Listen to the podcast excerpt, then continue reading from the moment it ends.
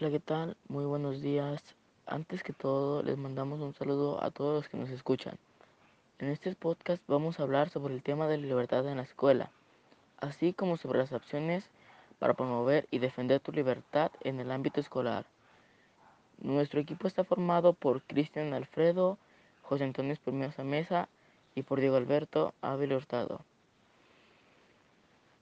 Materia Formación Cívica y Ética y Tecnología del grupo tercero de secundaria 160, así que comencemos.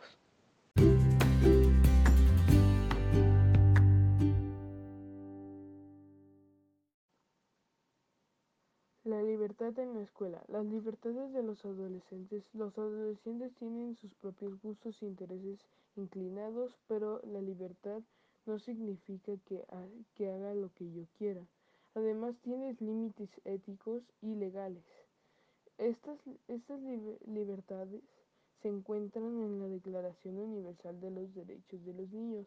Son libertad para decidir, libertad para expresarse y libertad para participar. La libertad para decidir nos da la elección de seleccionar a nuestros amigos lo que quiero estudiar o la ropa que me gusta vestir, pero además de eso es tener capacidad de elegir con el pleno conocimiento y conciencia de las consecuencias. Debemos de decidir responsablemente y ser capaz de, de, reconocer nuestros errores. Para expresarnos tenemos libertad de vestir, de peinarnos, el tipo de lenguaje que usamos o incluso la música que escuchamos. Nadie nos puede limitar. También podemos, también tenemos libertad de expresar nuestra opinión y participar en la toma de decisiones, por ejemplo, cuando vemos televisión y escuchamos el radio o usamos las redes sociales.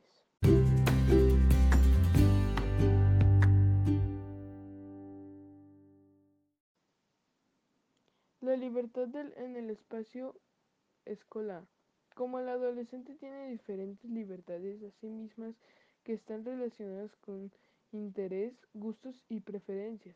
Estas libertades se ejercen a través de libertad de pensamiento y creencias. Todo ser humano tiene derecho a pensar de manera libre y a pegarse a las convicciones y valor de su elección. La libertad de pensamiento se refiere a la forma en la cual cualquier persona expresa libremente sus creencias. Sin embargo, un dato importante que cuando se, es adolescente los pensamientos evolucionarán y cambiarán según el proceso de maduración y descubrimiento que se tenga. Reconozcamos quiénes somos como individuos.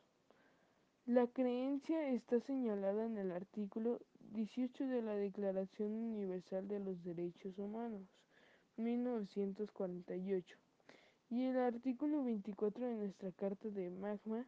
En, el, en ambos documentos se organizará todo en que todo el individuo será libre de expresar sus pensamientos y creencias, religiones, sin que esto sea prohibido o penado por la ley.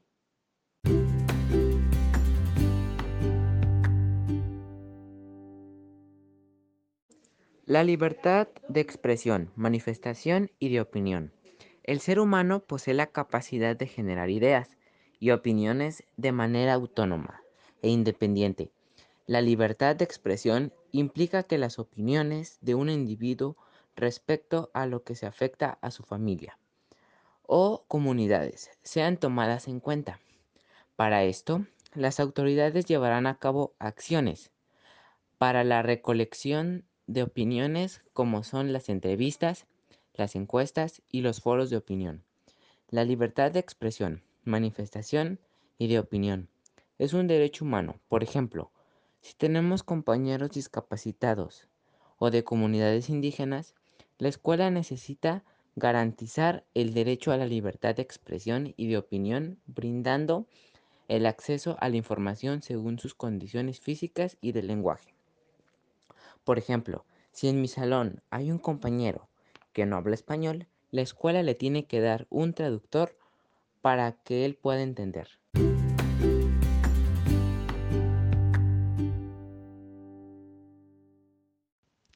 Libertad de reunión y asociación.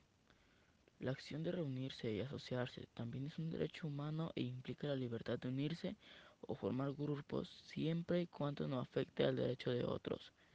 Esta libertad es una extensión de las libertades explicadas anteriormente, pues a través de esos grupos se podrá consolidar la manifestación de ideas, creencias y opiniones. Por ejemplo, dentro del ámbito escolar podemos encontrar grupos que persiguen fines deportivos, culturales, educativos, ecológicos, etc., a los cuales les podemos expresar nuestra solidaridad. Al respecto, la Convención de los Derechos del Niño en el artículo 15 menciona que niñas y niños y adolescentes tienen la libertad de asociación y a celebrar reuniones pacíficas sin que existan restricciones diferentes a las que se establece con la ley. Un ejemplo de estas restricciones son las que pueden observarse en un reglamento escolar, donde se reconoce lo que está permitido y lo que no desde un punto de vista.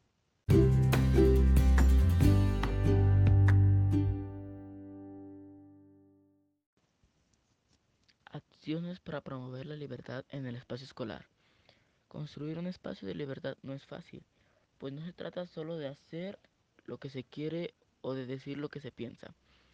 Construir un espacio de libertad en el que se respete, dialogue, participe y se establezcan normas y reglas significa mucho trabajo, compromiso y actuar con honestidad. Para construir un espacio libre, los adolescentes pueden hacer varias cosas que debido a su naturaleza pueden agruparse en tres ámbitos de acción. Número 1. Trabajar con las autoridades de su escuela en la creación de condiciones. Número 2. Participar en tareas en las que ejercen sus libertades. Número 3. Trabajar por construir relaciones respetuosas rechazando la violencia. Construir reglamentos de convivencia para establecer límites de conducta.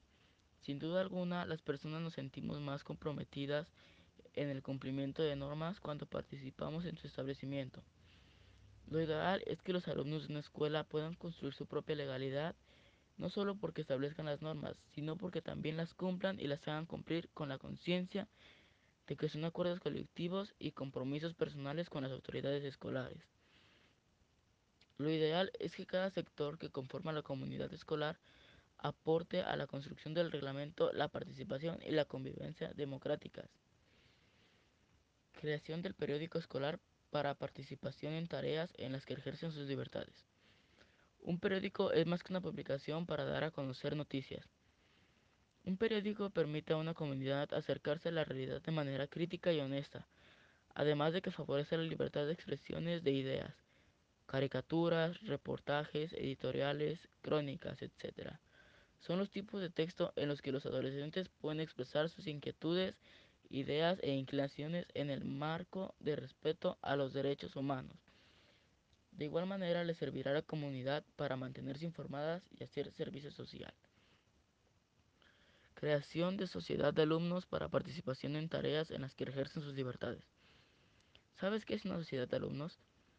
Se trata de un grupo escolar que representa a toda la comunidad estudiantil con el propósito de atender y solucionar las inquietudes.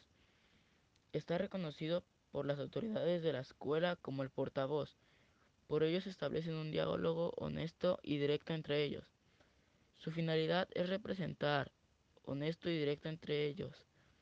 Es imposible que las autoridades escolares, maestros y demás miembros de la comunidad puedan dialogar con todos los alumnos. Resulta más práctico hacerlo en sociedad.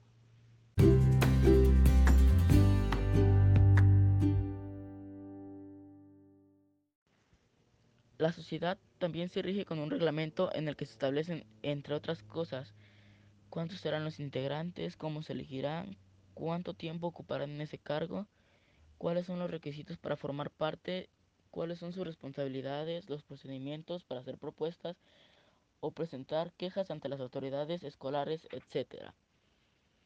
Además de un reglamento, la sociedad debe contar con un espacio propio, por ejemplo un aula, en el que puedan reunirse y discutir sobre las propuestas, además un medio de comunicación que pueda ser un boletín o una página de periódico escolar con el fin de que puedan comunicar lo que pasa referente a los alumnos de la sociedad.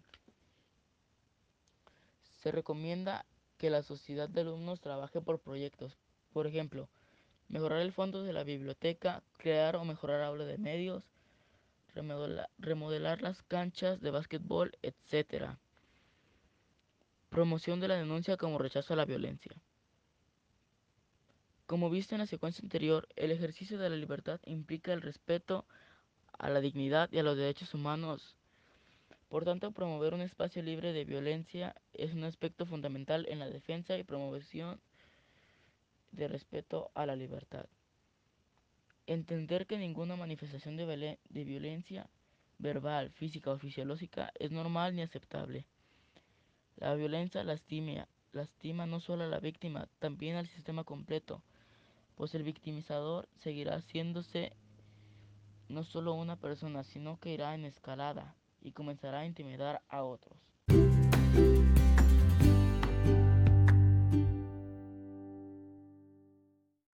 Compañeros, muchas gracias por su atención. Espero les haya gustado mucho este podcast, pero sobre todo les ayuda a saber y comprender un poco más sobre nuestro derecho universal de la libertad.